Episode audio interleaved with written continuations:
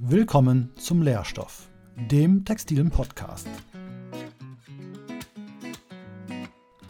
Hier gibt es Informationen rund um den Fachbereich Textil- und Bekleidungstechnik der Hochschule Niederrhein. Wir stellen Ihnen Themen rund um das Studium, die Forschung und die Textilindustrie vor. Wir, das sind Studierende und Professoren aus den deutschen und englischen Bachelorstudiengängen. Viel Spaß!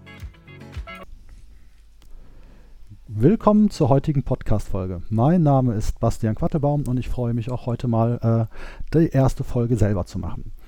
Heute sprechen wir mit Maike Rabe. Sie ist Professorin am Fachbereich Textil- und Bekleidungstechnik, aber darüber hinaus leitet sie auch noch das Forschungsinstitut für Textil und Bekleidung. Und darüber wollen wir heute mit ihr sprechen. Hallo Maike, wie geht's dir? Ja, hallo, mir geht's ganz gut. Ich kann mich nicht beklagen. Das, Vielen Dank auch für das Interesse. Das freut mich zu hören. Super, dann steigen wir doch einfach direkt ein. Jetzt habe ich schon gesagt, du bist auf der einen Seite Professorin am Fachbereich, auf der anderen Seite Leiterin des Forschungsinstituts. Ähm, wie hängen eigentlich das FDB und der FB07 zusammen? Da gehe ich mal ganz kurz in die Historie. Mit der Einführung der Masterstudiengänge, deutsche und englische Masterstudiengänge in den frühen 2000er Jahren kam ziemlich schnell zum Vorschein, dass bei uns die Forschungsaktivitäten nicht ausgeprägt waren am Fachbereich. Es gab unheimlich viele bilaterale Projekte, auch mit der Wirtschaft, aber systematische langjährige Forschung war einfach noch nicht wirklich etabliert. Und das war die Geburtsstunde eines Forschungskompetenzzentrums, das dann so Mitte des letzten Jahrzehnts aufgebaut wurde. Und 2009 war dieses Kompetenzzentrum so groß, dass wir das wirklich in ein Forschungsinstitut verwandeln konnten. Und diese Geburtsstunde des Forschungsinstituts, die habe ich auch mit begleitet. Wir haben es damals gegründet. Und ja, jetzt sind wir mittlerweile schon zwölf Jahre am Start oder der Start ist eigentlich jetzt schon vorbei, zwölf Jahre im Einsatz und das Institut hat sich seitdem sehr gut entwickelt. Also im Grunde genommen sind wir aus dem Fachbereich 07 hervorgegangen und man kann vielleicht noch dazu sagen, dieses FTB, Forschungsinstitut für Textil und Bekleidung ist ein Inneninstitut der Hochschule Niederrhein und auch ein Inneninstitut des Fachbereichs. Wir gehören also wie eine Art Abteilung zu diesem Fachbereich. Okay, und strukturell ist das FDP wie aufgebaut? Es gibt da Forschergruppen, Abteilungen oder wie ist das strukturell? Ja, also die Forschung haben wir an unserem Fachbereich und auch an der ganzen Hochschule sehr demokratisch aufgebaut. Und zwar ist es so, dass das Institut quasi per Wahl sein Personal sucht, und zwar auf der Seite der Dozenten und Professorinnen und Professoren. Von unserem Fachbereich sind zwölf Professorinnen und Professoren Mitglied des FTB. Das ist sozusagen der eine Strukturanteil. Und weitere Mitglieder des FTB sind wissenschaftliche Mitarbeiterinnen und Mitarbeiter, die in Forschungsprojekten arbeiten und zum Teil auch wirklich von aus unserer Studentenschaft stammen, aber auch mit besonderen Expertisen von außen zu uns gekommen sind. Ich habe jetzt gerade schon gesagt, Demokratie ist ähm, in Hochschulen wichtig und ist eben auch in unserem Institut wichtig. Die Leitungsposition ist ein Wahlamt. Alle drei Jahre wird die Forschungsinstitutsleitung neu gewählt. Und ein weiteres Gremium, das wir bei uns auch etabliert haben, ist der Rat des Forschungsinstituts. Und auch der wird dann alle drei Jahre gewählt. Professorinnen, Professoren können sich dort ähm, aufstellen lassen als Ratsmitglieder. Und da haben wir dann immer vier Personen, die das ja, das FTB quasi dann zusammen mit mir auch organisieren und leiten und auch entscheiden, wie wir die finanziellen Mittel, die zumindest in einem sehr kleinen Umfang uns auch von der Hochschulleitung zur Verfügung gestellt werden, wie wir die verwenden, wie das Institut auch weiterentwickelt werden soll. Das versuchen wir gemeinsam auch voranzutreiben. Insofern ja, ist meine Hauptaufgabe, ähm, dieses Institut letztlich weiterzuentwickeln, aber es ist eben nicht nur eine organisatorische oder Managementaufgabe, die ich übernehme, sondern ich arbeite auch inhaltlich ziemlich stark in diesem Institut mit eigenen Forschungsthemen und versuche das, was ich in der Lehre vertrete, nämlich Textilveredelung und Ökologie, dann auch in Forschungsprojekten zu betreiben und damit letztlich auch ein bisschen das Wissen weiterzuentwickeln, nicht nur mein eigenes, sondern eben das auch für unsere Branche. Super, klasse. Dann hast du mich jetzt auch schon die Brücke zu meiner nächsten Frage gestellt, äh, gemacht. Ich wollte nämlich jetzt sowieso fragen, was so die aktuellen Themen sind, die ihr am FDB derzeit bearbeitet. Ja, wir haben aktuell so 12, 13 Forschungsprojekte. Das sind öffentlich geförderte Projekte. Dazu sind auch noch einige Industrieprojekte, die wir bearbeiten und die sind sehr, sehr vielfältig. Und zwar kann man eigentlich auch sich vorstellen, wenn zwölf verschiedene Professorinnen und Professoren an unserem Institut mitwirken, die alle verschiedene Kompetenzen einbringen, dann schlägt sich das eben auch in den Inhalten und in den Themen der Projekte wieder. Und wenn wir jetzt einfach mal so die textile Verarbeitungskette betrachten, dann kann man sagen, wir haben Forschungsthemen, wo es um ähm, Garnentwicklung geht, die Professor Dr. Weide sehr stark betreibt. Da geht es auch um maschinenbauliche Entwicklung. Es geht aber auch um die Entwicklung von Garnen da ist eine Kooperation zusammen und auch hier federführend leiten mit Professor Maltich zu nennen, wo wir ähm, Garne zur biophysikalischen Hautpflege entwickeln, Garne, die ganz spezielle Partikel enthalten oder Beimischungen enthalten, die die Haut schützen und gleichzeitig pflegen und dann muss man halt versuchen, daraus Flächengebilde zu entwickeln und eben auch deren Wirkung nachzuweisen. Und dann kann man weitergehen über Flächengebilde. Da haben wir einige Projekte im Bereich Maschentechnologie, wo es auch Maschinenentwicklungen gibt, wo Materialien entwickelt, entwickelt werden. Und dann geht es eigentlich weiter so in Richtung Funktionalisierung, wo ich mich auch sehr stark einbringe. Da haben wir Themen zum ja, 3D-Druck, das wäre wie eine Art digitale Beschichtung zu sehen. Dann gibt es Themen zum digitalen Druck, also Farbdruck, bis hin zu Druck mit Funktionstinten ist auch eine Besonderheit, die einfach auch so in der äh, Forschungswelt kaum zu finden ist. Da haben wir wirklich hier eine tolle Expertise, auch hier konkret mit dem Professor Muth.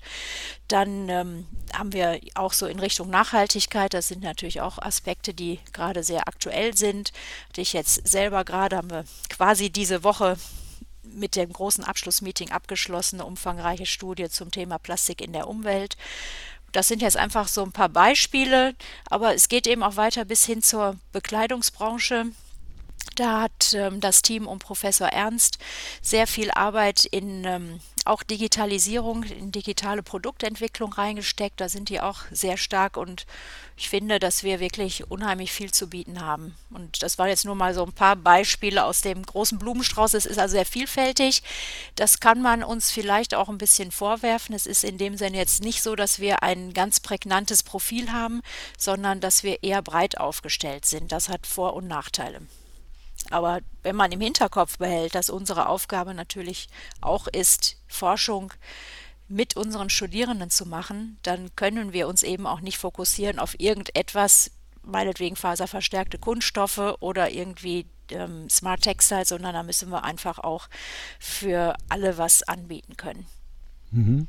Super, ja, mit genau mit dem mit dem Wissen, dass du nur wirklich ein paar Blumen aus dem Blumenstrauß gerade rausgepickt hast und äh, dem Wissen, wie breit wir auch thematisch am Fachbereich aufgestellt ist, ist es wirklich äh, sehr umfassend, was was ihr da betreibt am Forschungsinstitut. Mhm. Wenn wir jetzt mal in die Zukunft gucken, wir beide haben ja auch schon äh, die Perspektiven 2035 vom Forschungskorrektorium Textil uns angeschaut, wo auch die Megatrends weiter rausgearbeitet wurden, wie Nachhaltigkeit hast du schon angesprochen, aber auch Digitalisierung, Urbanisierung oder auch älter werdende Gesellschaft. Sind das auch Themen, wo ihr zukünftig drauf gehen werdet mit dem FDB oder was ist so die Zukunftsplanung thematisch gesehen?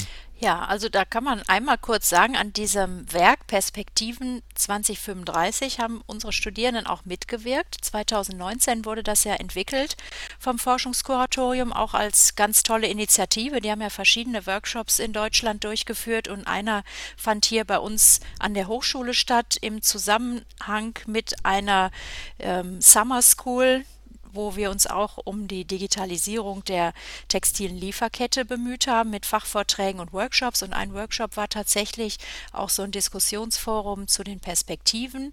Und die Studierenden konnten sich oder vielmehr die Teilnehmerinnen und Teilnehmer dieses Workshops und ähm, der Summer School konnten sich mit einem digitalen Tool, das auch von einer Studentin hier entwickelt worden war, an diesen Perspektiven beteiligen und Vorschläge machen. Was sind so die wichtigen Themen? Und das fand ich unheimlich gut, weil die Perspektiven unheimlich viele erfahrene Wissenschaftler angesprochen hatten, von denen tatsächlich im Jahr 2035 gar keiner mehr im Dienst sein würde. Und da haben wir dann gesagt, es müssen eigentlich mal die jungen Leute ran und das hat wunderbar geklappt. Insofern sind hier auch Themen, die du jetzt gerade genannt hast, auch von unseren eigenen Leuten mit entwickelt worden. Und ich würde jetzt sagen, von den Themen, die in den Perspektiven formuliert sind, sind schon bei uns eher Aspekte wie Digitalisierung, Smart Textiles. Ähm, ich hatte gerade schon mal digitale Produktentwicklung angesprochen. Total wichtig, weil das auch die Wirtschaft gerade sehr betrifft.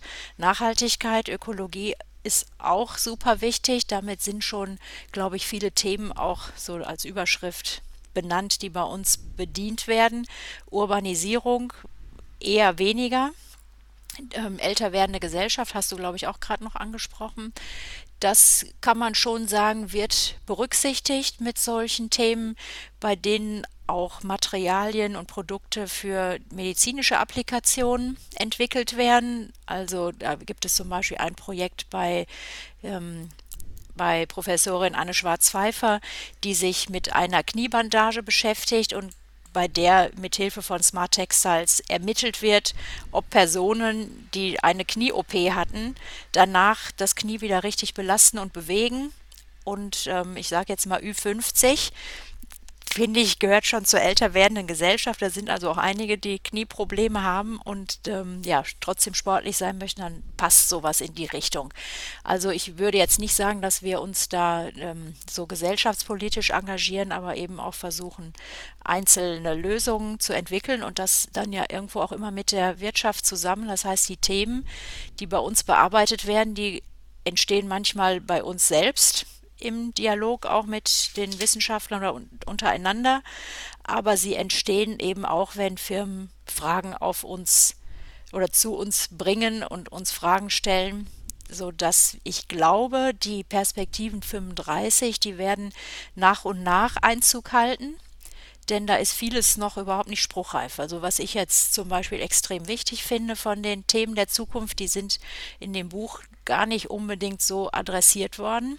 Das ist eben die ähm, Defossilisierung unserer Gesellschaft in Europa. Wie wird eigentlich in der Textil- und Bekleidungswirtschaft in Zukunft gearbeitet, wenn man eben keine fossilen Brennstoffe mehr verarbeiten kann oder verbrennen kann. Wie soll denn eigentlich eine Trocknung oder wie soll ein, ein Fließstoff fixiert werden, wenn dazu keine, keine Wärmeenergie aus den klassischen Brennstoffen mehr bereitgestellt werden kann. Da muss man sich Gedanken machen. Das sind jetzt eben auch Projekte, die angeschoben werden, oder Digitalisierung, da warst du ja selber auch mit involviert. Was ist eigentlich mit, ähm, ja, was ist zum Beispiel mit 5G? Welches Potenzial steckt da drin? Da muss man sich halt ein bisschen vortasten. Das würde ich sagen, das geht so in die Zukunft rein.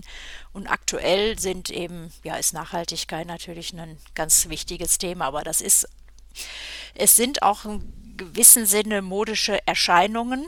Und Nachhaltigkeit war immer schon wichtig. Da würde ich jetzt mal sagen, das ist keine modische Erscheinung, aber viele andere Themen, die verändern sich dann auch und da sind die Zyklen vielleicht zwischen zwei bis fünf Jahre zu, zu sehen. Mal sehen, wo es jetzt hingeht, aber wir sind aber auch an einer Stelle, wo wir ja selber Zukunft gestalten. Das heißt, wir können natürlich auch selber erarbeiten, welche Themen wichtig sind und versuchen, das dann auch durchzusetzen. Mhm. Ja, für mich würde ich ja wirklich schon sagen, dass ihr schon mittendrin seid in der Gestaltung der Zukunft und auch schon in den Perspektiven dran am, äh, am Arbeiten. Genau. Ja. Und, und jetzt sagt es, ich glaube, man, man, wurde einem ja auch schon klar, was das für die Industrie bedeutet, warum das FTB interessant für die Industrie ist, weil es wirklich relevante Themen sind, die bei euch bearbeitet werden und auch zum Teil von der Industrie mit reingetragen werden. Auf der anderen Seite würde mich noch interessieren, auch jetzt für die Zuhörerschaft, was macht denn das FTB für die Studierenden interessant? Wie können die sich einbringen? Äh, wie sind da die Anknüpfungspunkte? Ja, da würde ich jetzt einmal sagen, eine wichtige Schnittstelle ist das Forschungsinstitut dann auch zur Industrie. Ich glaube, das macht das für die Studierenden auf jeden Fall interessant. Das heißt, wenn Studierende jetzt in Forschungsprojekten bei uns mitwirken, kriegen sie erstens die Ideen und Fragen der Industrie auf den Tisch, können da selber dran mitwirken und lernen auf der anderen Seite eben auch die Firmen kennen. Daraus sind dann eben auch durchaus schon berufliche Karrieren entstanden. Das finde ich schon ziemlich, ziemlich geschickt. Und das ist dann also wie so eine Art Brücke. Brücke in die Wirtschaft, Brücke in die Zukunft. Man kann eben auch für sich selber evaluieren, welche Art von, von Tätigkeit man auch in Zukunft ausführen möchte. Auch da sehe ich ein Riesenpotenzial und dann muss man einfach auch ganz konkret sagen, für Studierende ist es eben einfach auch nochmal eine andere Art von Lernen wenn man jetzt in Projekten mitarbeitet, es sind ja doch auch viele Wissenschaftler hier im Institut, die schon ähm, einiges erarbeitet und in Erfahrung gebracht haben, was die Studierenden vielleicht so noch lernen müssen. Also wie schreibt man eine Veröffentlichung, wie wird, wie wird Literatur recherchiert, wie kann man präsentieren, wie kann man ähm, wie kann man selbst seine Ergebnisse richtig auswerten, wie kann man die Schlüsse ziehen und wie kann man auch so, ich sage jetzt mal, auch ein bisschen mutig sein, Entscheidungen zu treffen. Und ich sehe das häufig in Abschlussarbeiten, dass dann die Zusammenfassung oder das Fazit nur weitere Fragen aufwirft, anstatt mal den Mut zu haben, die eigenen Ergebnisse auch wirklich sauber zu interpretieren. Ich glaube, das kann man alles lernen im Institut und by the way, man kann eben auch ein kleines bisschen Geld verdienen. Das ist natürlich für Studierende auch immer mal wieder interessant. Und das war jetzt auch in der Pandemiezeit interessant, dass wir eben auch hier uns sehr bemüht haben, die Studierenden, die bei uns tätig waren, auch in Tätigkeit zu halten, zum Teil auch es möglich gemacht haben, hier weiterarbeiten zu können. Und zumindest sind diese Jobs nicht ähm, so wie vielleicht in der Gastronomie oder im Handel in sich zusammengefallen. Das hat ganz gut funktioniert und wir haben auch sehr davon profitiert, weil wir eben dadurch auch ein bisschen mehr Aktivität im Institut darstellen konnten. Mhm, aber es klingt ja dann generell nach einer Win-Win-Situation für das FDB, um auch junge, junge Ideen und frische Ideen reinzubekommen, ja, für die Fall. Studierenden auch selber. Ja. Also ich würde jetzt auch mal sagen, vielleicht hören ja auch Professorinnen und Professoren deinem Podcast zu. Ich glaube, dass es eben auch für uns ähm, Lehrende wichtig ist, weil wir dadurch natürlich auch ständig, ähm, ich sag mal, motiviert werden, nachzudenken. Man bleibt nicht stehen. Das ist also, glaube ich, eine, für mich persönlich auch eine wichtige Erkenntnis nach meinen ersten Lehrveranstaltungen. Die sind jetzt ja nun auch schon sehr viele Jahre zurück. 2004 habe ich dann auch mir die Frage gestellt, soll es das jetzt sein? Und das war dann auch im Grunde genommen für mich so die Geburtsstunde, dass man eben in, für so eine Forschungsplattform für Forschung, dass man einfach auch selber an sich ständig arbeitet. Und ich glaube, das kann eben auch für uns auf der Seite der Lehrenden auch ein Anreiz sein. Also Stillstand, ich will es nicht zu Ende führen, ist der Tod. Doch, ich führe es zu Ende. Also da, dann kommen wir eben auch nicht weiter. Okay, super. Ähm, also die Zeit ist schon weit vorangeschritten. Ich könnte dir noch tausende von Fragen stellen, aber ähm, ich limitiere die Studierenden ja immer auf 15 Minuten des Podcasts. Dann würde ich da selber auch nicht äh, groß die Time alleine reißen. Ähm, was ich gerne in meinem Podcast immer mache, am Ende nochmal drei, drei wilde Fragen aus der Hüfte geschossen. Jetzt hatten wir schon viel über Themen gesprochen. Da eine Frage an dich. Was ist das nächste Thema, was du unbedingt als nächstes angehen willst? Also innerhalb der Forschung halte ich das Thema Recycling für total wichtig. Das wird politisch enorm gefordert. Da wird die Textil- und Bekleidungswirtschaft sich extrem mit auseinandersetzen müssen. Das ist eine Aufgabenstellung, die im Moment auch eher noch so ein bisschen ähm, frustrierend ist, weil man den Eindruck hat, dass Recycling total wichtig ist, aber sich eigentlich überhaupt nicht finanziert und nicht selber trägt. Also da werden wir uns Gedanken machen. Und ähm, eine weitere große Maßnahme ist ja ein Projekt, über das wir jetzt auch schon öfter gesprochen haben. Das heißt Textilfabrik 7.0, die Industrieproduktion der Zukunft. Das hier in Mönchengladbach zu modulieren und damit eben auch Perspektiven für unsere Studierenden zu liefern, für die Wirtschaft zu liefern, wo eigentlich die Reise hingeht, mit allen Megatrends der Gesellschaft. Das ist, ähm, ja, das sind eigentlich so die Haupt, ähm, Hauptbaustellen, in denen ich mich gerade bewege. Ähm, wenn du mal gerade nicht forst und musst mir ein Buch empfehlen, welches Buch würdest du mir als nächstes empfehlen, was ich lesen sollte? Ja, da empfehle ich dir jetzt ganz spontan eines, das, ähm, das wir diese Woche auch noch verlosen bei unserem Masterkongress. Das heißt Konsum. Und das Buch ist von, ähm, von einem Designer, Carl Tillison, den wir hier auch schon mal als Gastreferenten hatten, mit dem Untertitel Warum wir kaufen, was wir nicht brauchen. Und das ist natürlich für unsere Branche jetzt schon ziemlich cool. Und ähm, ja, so, was ich jetzt gerade noch lese, ist ganz klein und kurz. Und das ist ähm, von Ferdinand von Schirach und das heißt Ein Mensch, glaube ich. So ähnlich, ne? wo es um darum geht, die Grundrechte auf europäischer Ebene okay. Abzubilden. das ist nicht so lang, das ist 50 Seiten. Sehr schön. Und dann noch die letzte Frage, die, die übliche Frage. Auf eine einsame Insel, welche drei Dinge nimmst du mit? Also ich würde nicht Dinge mitnehmen, ich würde Menschen mitnehmen. Und drei ist jetzt genau passend, da würde meine Familie da reinpassen. Okay, gut. Maike, vielen Dank, dass du dir die Zeit genommen hast. Hat sehr viel Spaß gemacht und ich freue mich auf äh, viele weitere Themen, die am FDB bearbeitet werden. Und äh, ja, und freue mich, vielleicht haben wir nächste Zeit nochmal Zeit zusammen zu sprechen und über vielleicht ein Thema im Detail. Vielen Dank nochmal.